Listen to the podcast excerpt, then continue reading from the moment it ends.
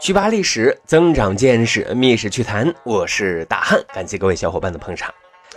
在我们国家的历史上，有一位帝王，他属于励精图治，历代都是被歌功颂德，几乎是没有人生污点。各位，您能猜出他是谁吗？不会猜是李世民吧？那可不是啊，因为李世民号称啊双引号人造的圣君啊。那就再给透露一点信息啊！您再猜猜，他对于民族融合，尤其是北方少数民族鲜卑族融入汉族，居功至伟。哎，这个呢就很容易猜到了吧？的确，他就是拓跋宏。拓跋宏呢是南北朝时期北魏王朝第七个皇帝啊。然而，很多人说拓跋宏一出生，他的悲惨世界。这就开启了。为什么这么讲呢？公元四百六十九年，还不到三岁的拓跋宏就被立为了太子。按道理来说，这是一件好事儿呀。然而呢，根据北魏当时的规定，立子杀母啊，就是孩子被立为太子，母亲就得被赐死。那目的很简单，害怕子弱母强，太后干政。所以呢，拓跋宏从小几乎就没有得到过真正的母爱。很多人就问了，那他爹呢？拓跋宏的爹很有意思啊，此时呢也年仅十六岁啊。虽然贵为皇帝，但是权力、金钱、美女对他来讲，这丝毫都没有兴趣的。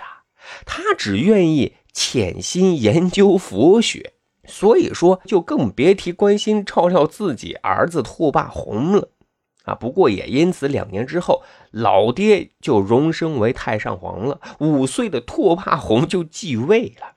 那这又是为什么呢？原因啊，就是当时是冯太后实际掌握政权，拓跋宏的老爹不仅是因为沉溺于佛学，最主要的原因啊，就是惹怒了人家冯太后。他呢斩杀了冯太后的男宠，认为太后的私生活太混乱，有失国体。你说冯太后能乐意吗？啊，后来据传呀，二十三岁的时候，拓跋宏的老爹是突然暴毙，就是冯太后下的黑手。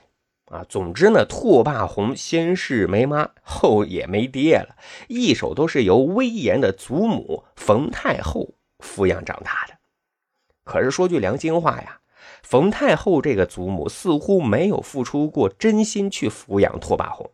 此时小皇帝拓跋宏虽也是九五之尊，但是实权啊还都在他的老祖母身上呢。北史就记载说，一年冬天大雪纷飞呀，冯太后就想到自己谋害了拓跋宏的老爹，这小拓跋宏要是长大了懂事了，找自己算账怎么办？自己得先下手为强啊！于是寒冬腊月，不给小拓跋宏吃的喝的，整整三天啊！打算要冻死、饿死拓跋宏。好在啊，朝廷大臣赶忙劝谏，这才挽救了拓跋宏的性命。朝廷后宫一帮侍臣看冯太后如此对待小皇帝，竟然是有样学样。史料里说了啊。进食者曾以热羹伤帝手，又曾于食中虫秽之物。各位，您看啊，烫伤皇帝的手，给皇帝吃带虫子的食物，这小皇帝当的得多憋屈呀！不过呢，小拓跋宏天生啊性情宽厚，他对于受此种种不公没有怨恨，反而是以德报怨。说有一次啊，太监给冯太后呢告小皇帝的黑状，太后听后大怒啊，直接批示杖数十。过霸宏的屁股都开花了，但是他默默的接受，而并没有反驳，也没有秋后算太监的账。在拓跋宏十六岁的时候，他有了儿子拓跋寻，媳妇儿呢是林氏。你说。老祖母这么苛刻，小两口自然是相互慰藉，所以俩人感情还是很深的。但是悲剧又得重演了，拓跋宏要将自己的儿子立为太子，媳妇林氏就得被杀呀。这回拓跋宏决定勇敢一次，跟老祖母就去求情，让废止这项非常残忍的制度。但是冯太后能答应吗？根本不可能啊！为了杜绝后患，直接就派人悄悄地勒死了拓跋宏的妻子。各位，这真是太残暴了！拓跋宏此时一定是痛苦的、无助的，也是极其隐忍的。这种杀妻之痛，仍然没有改变拓跋宏对冯太后的恭敬和孝顺。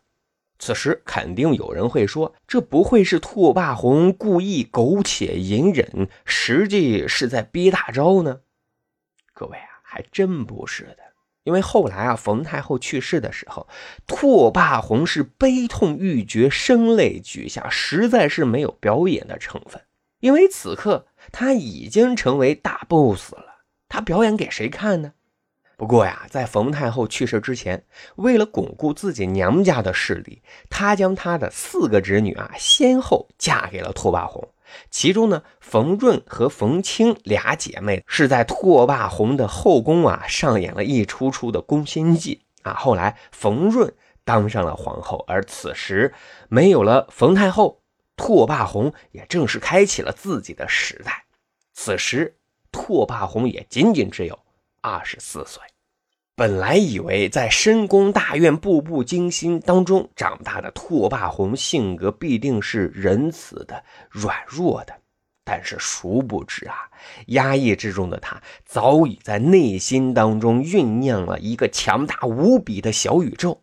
他要做一个进取并雄心勃勃的开拓者，因为拓跋宏看到了此时南方政权汉人的政治优势，他也推崇汉族文化。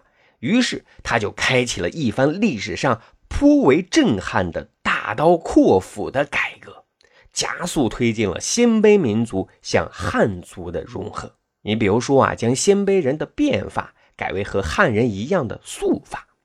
他还规定，官员必须穿汉服，说汉话。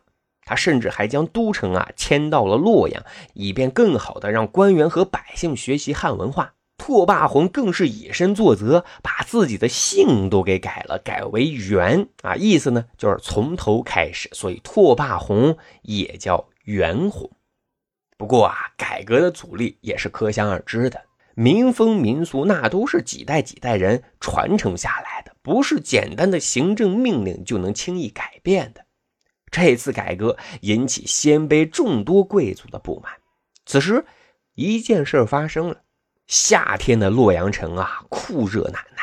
太子拓跋寻啊，实在是穿不惯汉人相对紧身的衣服，就偷偷的换回宽松的胡服，不料就被告发了。拓跋宏气坏了，一顿责罚。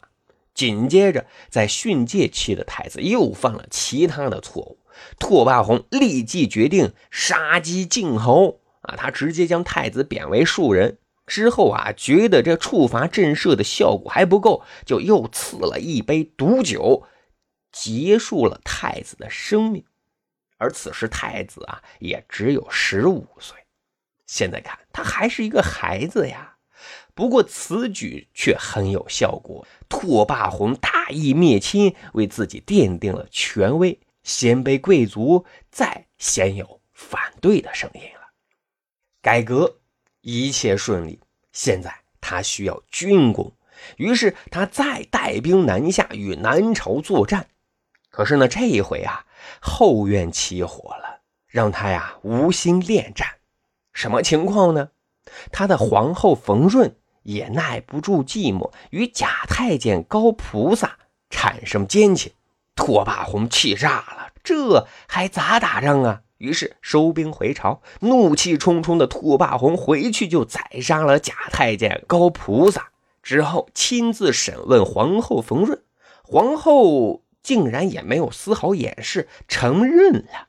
不仅如此，他身上还藏了匕首，企图杀死拓跋宏，不过被发现了。但是啊，各位，即便如此，拓跋宏仍然没有赐死皇后冯润。因为他内心当中还留有一丝夫妻情深啊，不过这一次却着实伤了拓跋宏的心，因为没多久，拓跋宏就走到了他生命的尽头，而后世很多人将拓跋宏的死归咎于皇后出轨，造成拓跋宏抑郁了，最终三十三岁就了却了他的一生。不过他死前留下了一封遗诏，他说他的所有妃子都可以回家改嫁，唯独冯润陪葬。咱不知道这算拓跋宏的报复呢，还算拓跋宏要在另一个世界去延续与冯润这个让他爱恨交织的女人下半段的爱恋呢？总之啊，我们回顾拓跋宏的一生，虽然短暂，却是历经人生百味。他的仁德，他的志向，至今都是被歌颂的。而他促进南北文化的融合，更是功在千秋。但是，对于一个人、一个帝王来讲，他的身世、他的经历确实悲惨。尤其如果真是因为一顶绿帽子而撒手人寰，这可真是造化弄人啊！好，十里铺人民广播电台，长见识，长谈资，这就是今天的密史趣谈。咱还有一个趣吧历史的小分队，如果您对历史边角料感兴趣，欢迎大家关注十里铺播客频道微信公众号，然后回复数字一就可以添加大汉的个人微信。经过简单审核之后呢，大汉就会邀请您进入这个小分队当中，咱可以谈天谈地聊历史段子。本期节目就是这样，感谢留守，下期再会喽。